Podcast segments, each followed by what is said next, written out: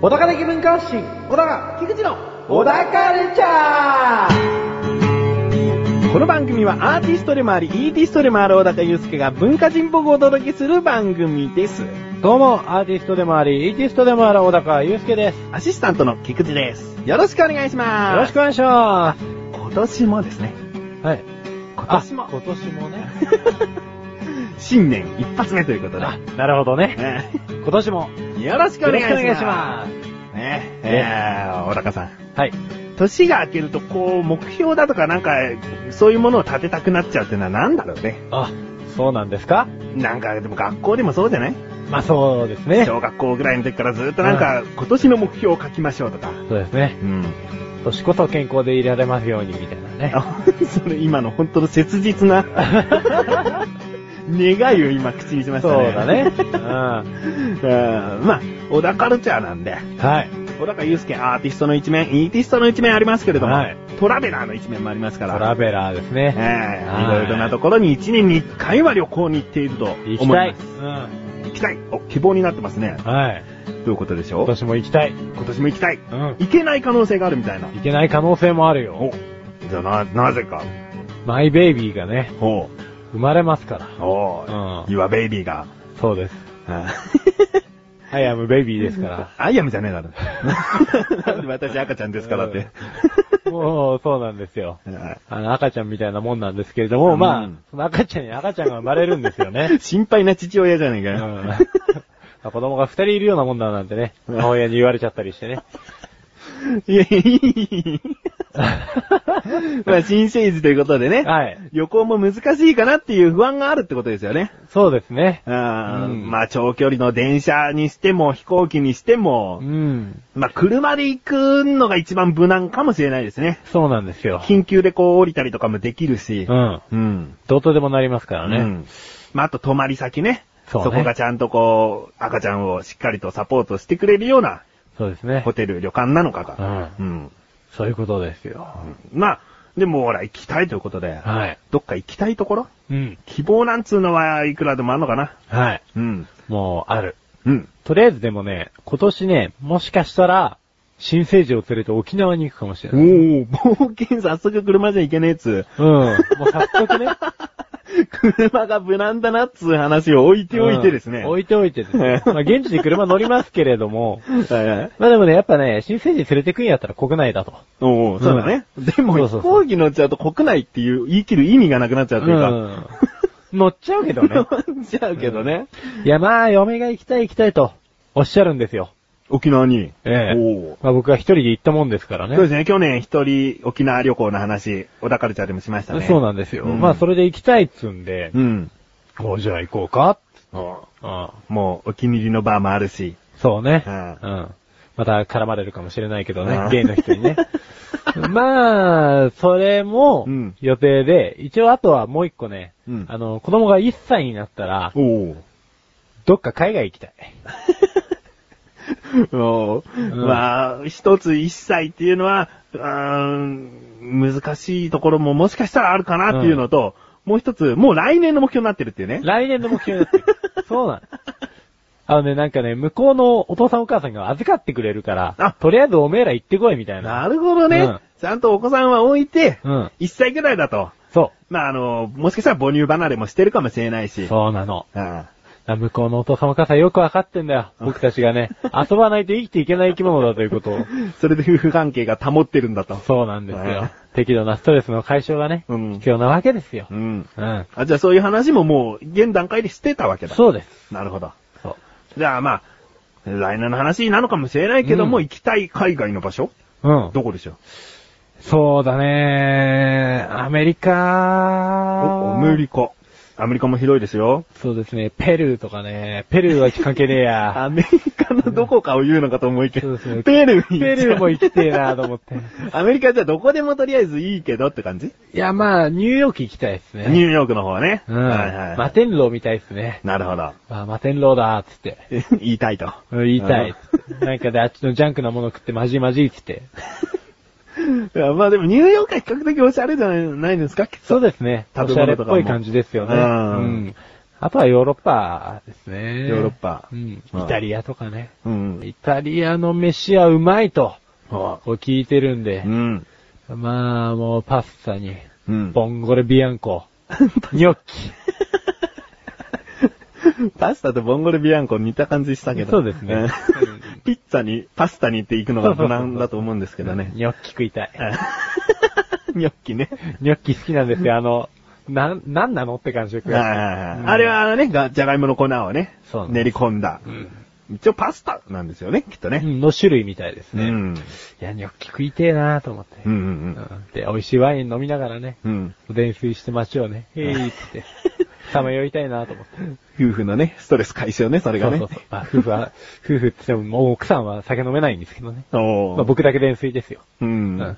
で、こう肩をね、奥さんに抱かれてね。うん。アイアムベイビーと。そうそうそう、I am baby. なるほどね。はい。まあね、今はこう海外の話しましたけど、ええやっぱり国内のはい現実的な、うん今年行くんじゃないかな、まあ行ってもいいかなっていう、うん。沖縄以外の、うん。うん、香川。お香川。うどん 県。まあ結局、海をちょっと渡るっていうね。そうですねでもまあフェリーがあるしね。うん。えーもしかしたら陸上の乗り物だけで、そうですねえー車そのまま入るとかもきっとできるでしょうし。はい。うん高松空港まで行きますけどね。 やっぱり飛行機なんですね。痛いっつって。うんまあ、飛行機で、もううちは経験済みだから言いますけども、ええ一番気をつけなきゃいけないのは、その周りの人への迷惑なんだよね。ああ、まあそうですよね。その怪し方をもうマスターしておくべきだうなんというのが。もうスマートフォンにね、泣き闇アプリをインストールしておきましたよ。なるほど。なるほど複数入れて、そうこれどうだ、これどうだって。そうそうそうそう。ドライヤーの音とかね。うんなるほど、そういうアプリがあるんですね。うん。そうなんですよ。まあこう、くぐもった音みたいなのがね、うんどうやら、あの、安心して泣き止むみたいなんですよね。 あと、そのビニール袋のね、シャカシャカした音とかね。おそうなんですかそういう、さすが。もうおもちゃとかももう出ちゃってるくらいですから。おさすが先輩ベイビーですね。先輩、僕ベイビーじゃないですあ、けど。ベイビーじゃないですか。うんうん。まあ、そんなね、香川に行きたい。まあ、ええ聞くほどでもないですけども、きっと食べたいのはうどんでしょうからね。そうですね。はいまあ、うどんはもう、とにかく制圧してやりますよ。うん。うん。安いしね。安いし。うん。で食い歩きまくってコンピラさんとか登ってさ。はい階段、うわーって登って。うん。よし、痩せたっつって。で、うんもうすぐ食って。うん。寝ると。うん幸せだね。そうねそう、まあ、子供はね、もうほんと、とにかくいろんなところ連れてってあげたいね。なるほど。うん子供を無視して大人が楽しむっていうわけじゃなくて、子供にいろいろなものを見せるという意味で旅行がしたいと。そうだね。だから来年の海外旅行、子供を置い ていくと言ったものの、うん。できるだけ連れて行きたい気持ちがあるってことですよね。そう。だから、なるだけ近いとこでもいいのかなと。うんあんまりまあ、アジアもそんなに制覇してるわけじゃないんで、うんうんうん韓国とか ね、近いって言っても海外なんでね。うん海外ですよ。 近い。いって言うから、てっきり箱根とかね、そのあたりを言うのかな、ジバーとか言うのかなと思ったけど。まあもう近さで言ったら、うん韓国ですよ。韓国ね。ええはいソウル。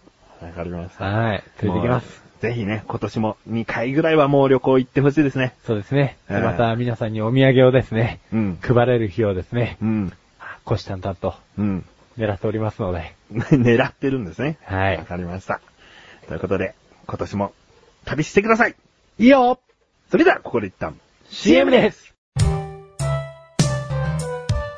ちょっとちょっとなーに最近全然気分が優れないよ。大丈夫大丈夫じゃないよ。なんか楽しいことないの楽しいことそんなの俺に聞かないでよ。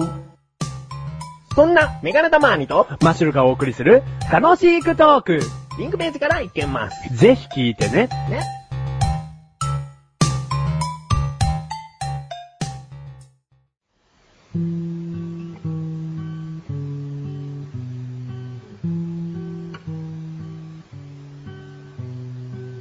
小高郎の料理教室。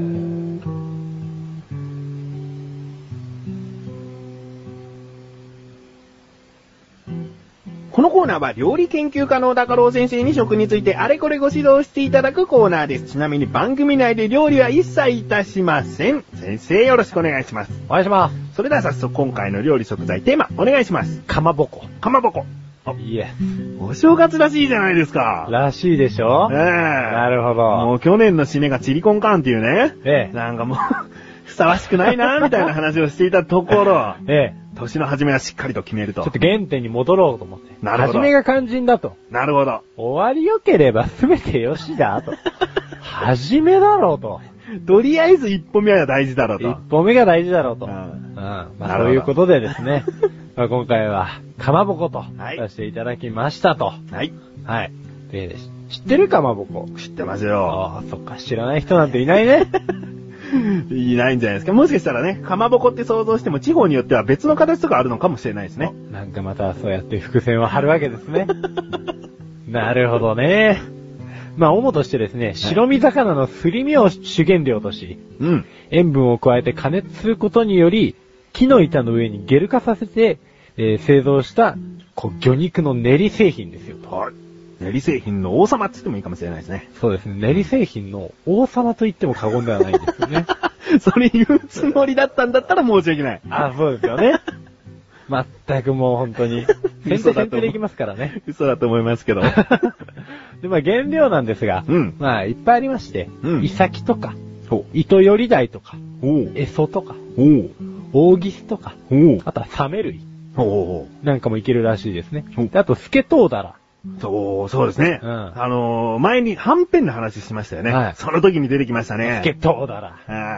あやらしいですね。あ。 やらしくないって話もしました ね。あそうですねあとは石餅、石餅ニベ、ハモ、ムツ。うん。おううんこれ全部入ってるんじゃないですよね。そうですメーカーさんとか、その、作ってるところによって入れてる魚が違う。 そうですね。うんまあ気分食堂さんだったらスケトウダラみたいなね。そうなんですまあかそんな話も半編の時にちょっとしましたけれどおも。おええあそうですね。そうですね。まあこういった材料が様々うん、地方によって、メーカーによって分かれてますよっていうところですね。はい。じゃあ、レッスン1いきます。はい。レッスン1。かまぼこといっても、メーカーさんや作り手さんによって、中に入っている魚の種類が違うんだよ。ですね。ですね。下手したら、キキかまぼことかできる人いるんでしょうね、きっと言いね。ますね。これ。は、なんたらキスを使ってんな、みたいな。なるほど。もいう超詳しい人がいるわけですね。ああまあ、どうでもいいですけど ね。まあ、高級魚だったらね、判断できたらいいかなと思うけどね。そうですねう大ん体同じような値段とかだったら、うんまあ、分かってもね。まあ そうですね。うん。まあまあまあまあまはい。あ。うん、無駄なことなんて何もないですからね。はい。はい。そんなこんなでですね、お。えー、こちらのかまぼこの名前の由来なんですけれどおも、ー。古くは材料を竹の棒に筒状に巻いて作ってたんですね。竹の棒に巻いて、はい。ほう筒状に巻いて、まあ、きりたんぽみたいなイメージですよね。ほうほううん一番近いのはじゃあちくわですね。あ、そうそうそう。はいはい。で、その形が、ガマの穂に似てることから、ガマっていうですね、植物があるんですよ。ほで、これの穂が、確か に、あの、その、竹の棒に、おそらくかまぼこをこう、練り物をべちゃってくっつけたような感じに、うん確かに似てると。う。うんうん。似てるところから、このガマがですね、うんかまぼこのカマっていう字なんですうん。よ。はいはい。ええで、カマの矛っぽいとうん。いうことで、かまぼこ。ほう。まあ、こはつけてって感じですね。そうですね。なるほど。呼ばれるようになりましたと。うん。レッスン2いきます。はい。レッスン 2!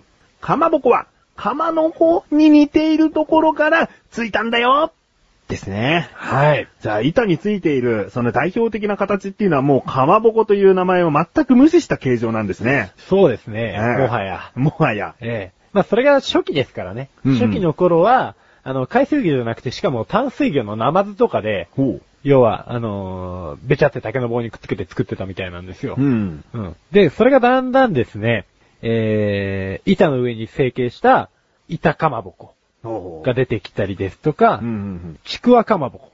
うん。おお。それはですね、なちくわって、あうんの、漢字で書くと竹の輪じゃないですか。はいはい。だからさっき本当に言ってた通り、その竹の棒にこうくっつけた最初の形状って本当ちくわなんですよ。ほう。うん。だからちくわかまぼこっていう、ちくわは本当ちくわかまぼこらしいですね。え、ちくわはかまぼこの仲間ってことですかちくわはかまぼこの仲間ってことです。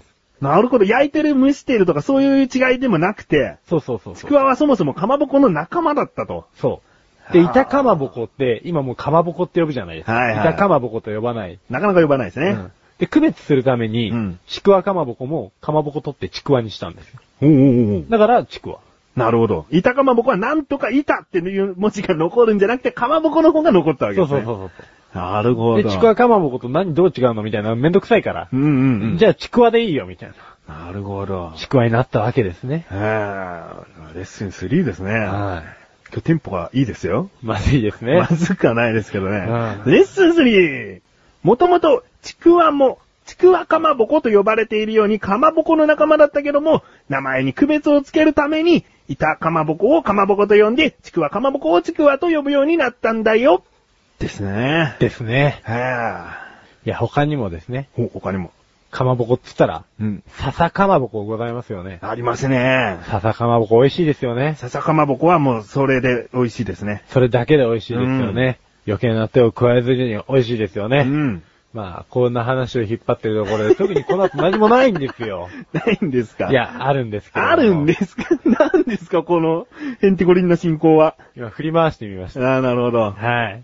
あの、笹かまぼこなんですけれど も、えーなん、なんの、なんで笹なのみたいな。おうー。ん。まあ、単純に元は、この葉かまぼことか呼ばれてたんですよ。おう要は形がまあ、どうも葉っぱの形っぽいと。 あ、それだけですか、最初は。うん。ただ手のひらかまぼことか、なんかね、ベロかまぼことか呼ばれてたりしたんですけれども、うんもうね、この辺は語源が全くわからないんです が、えっと、最終的に笹かまぼこってついたのは、理由がございましてお、笹かまぼこってどこの名産品ですかはー。仙台。正解。うん。そう仙台の、えー旧仙台藩、えー伊達家の家紋に、竹に鈴っていう形の家紋があるんですね。ほで、そこの竹にくっついてる笹う。はの、えー、その笹にちなんで、笹かまぼこって呼ぶようになったと。い。なるほど。うん仙台がもう名産にしようみたいな感じなんですかね。そうですね。多う分んあそこが多分この形状の発祥の地ではあると思うんですけれども。なるほど、なんかてっきり笹の葉で包んで蒸し上げてとか、なんかそういった由来があるのかと思ったら。うん。うん全然違うんですよ。なるほど。うんまあ、レッスン3まで行っちゃったんで、これ、なんでもない話なんですけれなど。んでもないい話ですえね。ーレッスン4らしくもないですしね。そうですねうん。ちょっとレッスン4らしいものを、ちょっと言ってみましょう か。レッスン 4! 金がないカップルは、かまぼこを使え レッスンというかなんか、余計なお世話というか余計なお世話ですね。なんですかいや、まあですね。かまぼこって、案外、あのー昔から高価って言われてたんですよ。いや、白身の魚がやっぱ高価な時期があってですね。うんあのーかの豊臣秀頼なんかも、うん。えー、大好物であったとか。うん。まあ、本能寺の信長の最後の晩餐も、このかまぼこ出てきたとかっていう話も出てるぐらいなんですけれども、えー、昔ですね、その結婚式とかあると、大体そのめでたい席だからってタイが用意されてたんですが、うんうんタイが用意できない家計とかもあったんですねう。ん。で、あんまり貧相なもん出すこともできないんで、えっ、と、タイで飾りかまぼこみたいな、要は、はいはいはい。飾りかまぼこで、要はタイの形にしてうん出してる家とかもあったみたいなんですよ。うんまあ、かまぼこだから一生みたいな。うん。まあ、中身も白身魚だし。。そううそうそう、高級品だよみたいな感じで出してるところもあったと。ほうん。まあ、その名残が今はもちろん残ってないですけど、う。ん。金のない奴 らは。いや、もうほんとね、ほんと僕はクソ野郎と言われてもいいですよ。言ってやりますよ。金のない奴らはかまぼこ食ってたと。ひどい話ですよ。ひどいことを言うね。ひどい。いことを言ってみました。うん。そうですね。でも、あの、本当に高級なタイの形をちゃんと作った飾りかまぼこって言ってますからね。そうですピンね。ク色とかに着色して、それはきっとお高いですよ。お高いと思いますよ。うん。まあ、タイの方がお高いでしょうけど。お高いでしょうけども、うんでも一つ気になったことがありまして、はいまあ今の話ね、置いておきますけど、ええはい地方によって呼び方が違うあたりが伏線になるかもねって言ったのは、伏線になりませんでしたね。確かに。はい、もう時間なんで終わります。今回のご指導は以上ですね。はい。先生、ありがとうございました。皆さん、菊池賞のなだらか向上心をご存知ですか日頃思っていることや感じていることを、私、菊池翔がなだらかにお話ししている番組です。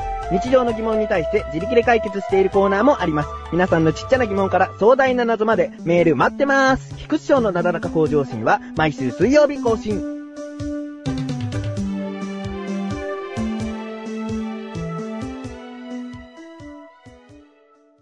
小高町レビューこのコーナーは小高祐介があらゆるジャンルの中から一押しな一品を選びレビューをかましていくコーナーです。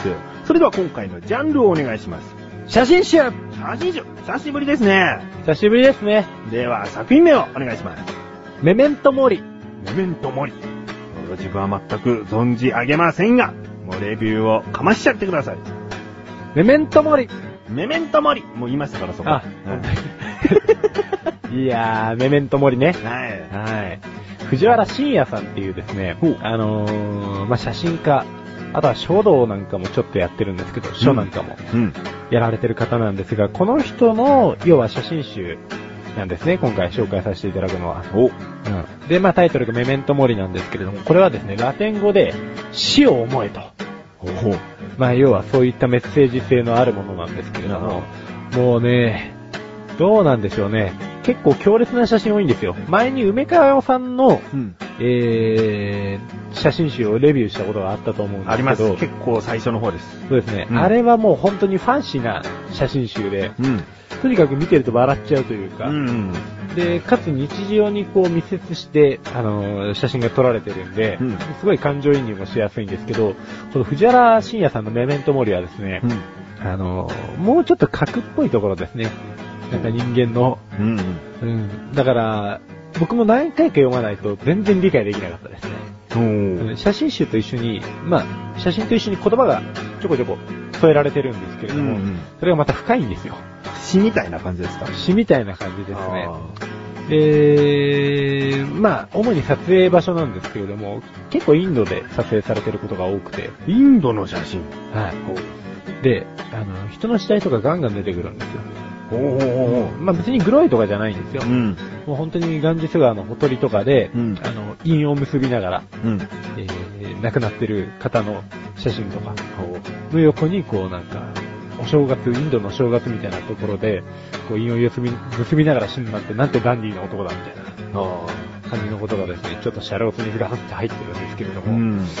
まあこの写真、よくこんなに死体に近づいて撮ったなっていうぐらいですね、明らかに広角レンズなんで、自分がやらないと、うんこんなに死体と背景ががっつり映ることってないんですよ。うん。うん。だから相当こう死体に寄ったんでしょうね。うん。うん。だったらもう、人の足が思いっきり焚き火のところからボロって出てたり、出てるやつとか、ほう。あとは、なんだろう、犬に、あの、人が食われちゃってるやつとか食われてしまった状態の、状態のやつとかですね、結構出てる。食われてしまったっていうか、現在進行で食われてるやつとかですね。やつですか。おはい。思いっきり噛まれてるやつ。で、まあもう人間は犬に食われるほど自由だみたいな感じで書いてあるんですけうど、ん。うんなんかね、すごい倫理観的な問題だと思うんですけど、うん。これ嫌いな人は多分大嫌いなんですよ。うんこの本って。うん。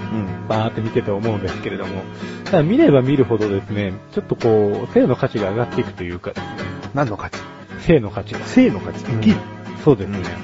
なんか、やっぱり死をこう、常に意識してないと、ん死を思えっていうのはまさにそこなんですけど、うんいつ死んでも要はおかしくないわけじゃないですか。うん。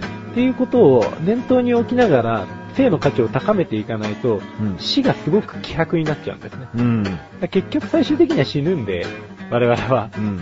うん、だからこう、その日のために、どれだけその、その死を価値あるものにするかっていうのが、結局生の活動になるわけですよ。はい。っていうところをですね、ちょっと根幹から思い出させてくれるぐらい、うん死のインパクトをドカッと与えてくれる写真集になってるんですね。死を思えという言葉の裏には、生きることを考えろってことですよね。そういうことですね。と。うん。うん、だから、昔、そういう本で誤解されやすいものがあったんですけど、完全自殺マニュアルっていう本があって、おう。あれなんかも書いた人の話をちょこちょこどっかの雑誌とかでも読んでたんですけど、うん。まあ自殺を、えー推奨するものではないよと。うん。まあ、こういう方法があるんだよってくコミカルにいろいろ書いてあって、その本は自殺のいろんなやり方を書いてある。実際そうです、おうね。でもなんか、それを読んで、そうしてくれっていうわけじゃなくて、そういう死に方もあるけれども、そういう死に方ってすごくバカらしいんで、うん結局そういう死に方なんかするなよっていうようなメッセージ性を伝えたかったみたいなことがボロボロ書いてあるうん。うん。やり方は正しいとは言えないですけど、お世辞にも。うんうんまあ少なくとも誰か参考にしてしまった可能性は大きいですよね。そうですね、参考にしちゃってるみたいです。おー実際で、まあ、富士の樹海で見つかったりとかっていうのはあったんですけうど、ん。うん、まあでも、あれですね、そうやって考えることも必要だとは思います。うん。。うん、たまになんかその、だらだらだらだらこう、普通に生活を送ってって、毎日疲れた疲れたってですね、まあまさに僕がそんな感じなんですけ れどもそれうんまさに読んだ方がいい。そう、まさにこの前、これを書くために読み直したらですうんね、ちょっとこう、テンションが上がりましたね。おうんー。なんだかもう1分1秒も無駄にできねえんだな、みたいなう感んうんうん。じにはなります。うん。うん。で、まあ、それなりに死んだ時のスタイルっていうのは様々なんでしょうけど、うんまあ、価値のあるものにしたいですよね。そうですね。うん、犬に食われたくないですよね。うん。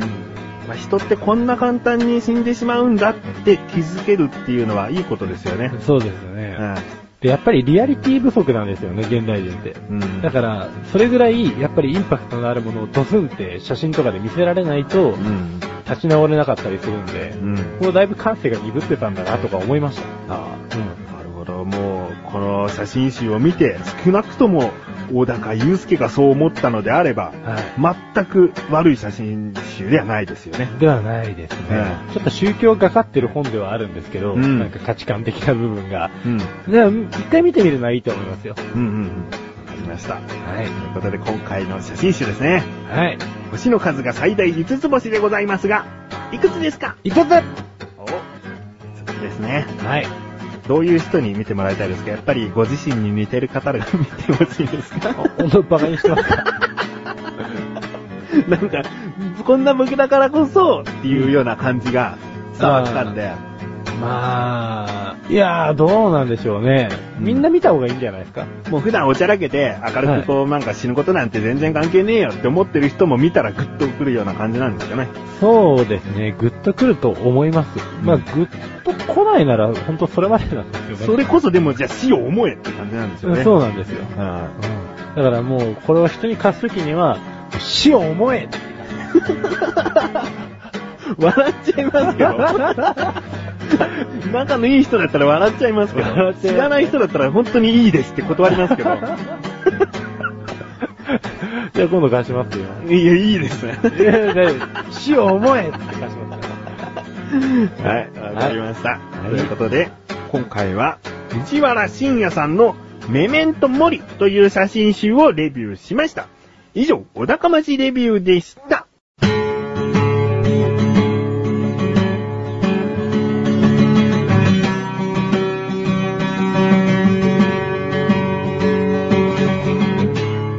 エンディングの中はい、ということで第73回も終わりを迎えようとしております。今回なかなかこう一発目として、しはいっかりとしたスタートじゃないかなとお思いますね。おフリートークはさておき、あの、小高郎の料理教室、かまぼこというね、はい1月の上旬にふさわしいような食材ですし、なんかこう、小高ましレビューだと、はい。死を思えと。はい。一年の始まりに死を思え。はい。これはなんかおかしな感じもしますけれども、裏を返せば一年しっかり生きていこうっていう意味を込められるんそで。ういうことですよ。もう踏み出す一歩としては、大変いい感じですよね。そうですね。えこのスタンスがね、徐々に慣れていかないよう に、こえええまあ、崩れていくのが小高スタイルでもありますう、からね。そうですね。ええなし崩し。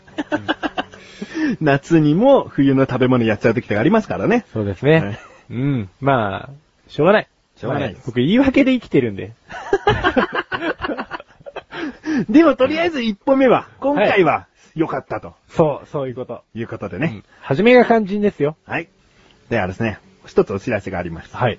えー横断歩道の緊急招集。ほうこちらがですね、もう1月1日に更新されております。ええー、小高祐介と今年の、うーんまあ、いろいろこう、緊急招集過去のから聞けるってことで、過去を振り返った話もしておりますけれどうも、ん終わりの方には抱負をね、いろいろと話していますね。えはい。うん。なので、えー気になるという方はですね、はい。聞いてみてください。そうね。聞いてみてください。はい。えーということで、小田カルチャーは2週に1度の水曜日更新です。それではまた次回をお楽しみに。さよなかさよなか横断歩道ラジオのトップページで緊急招集聞けます。お終わりにこんなこと言うってね、不親切なスタッフです。さよなか